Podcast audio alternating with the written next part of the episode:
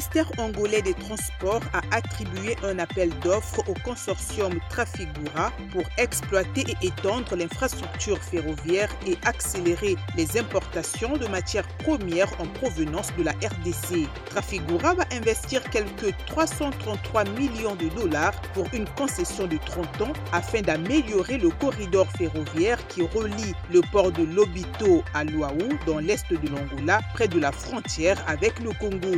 Une fois achevé, il pourrait contribuer jusqu'à 3,4 milliards de dollars au PIB angolais. Au Ghana, les législateurs ont approuvé un prêt de 750 millions de dollars de la Banque africaine d'import-export et continuent de débattre d'un autre prêt d'une valeur de 250 millions de dollars. Accra cherche à surmonter un déficit des paiements de près d'un milliard de dollars. Le pays fait face à une forte inflation et une monnaie locale en chute libre. Terminons par la Libye qui a repris ses exportations de pétrole brut.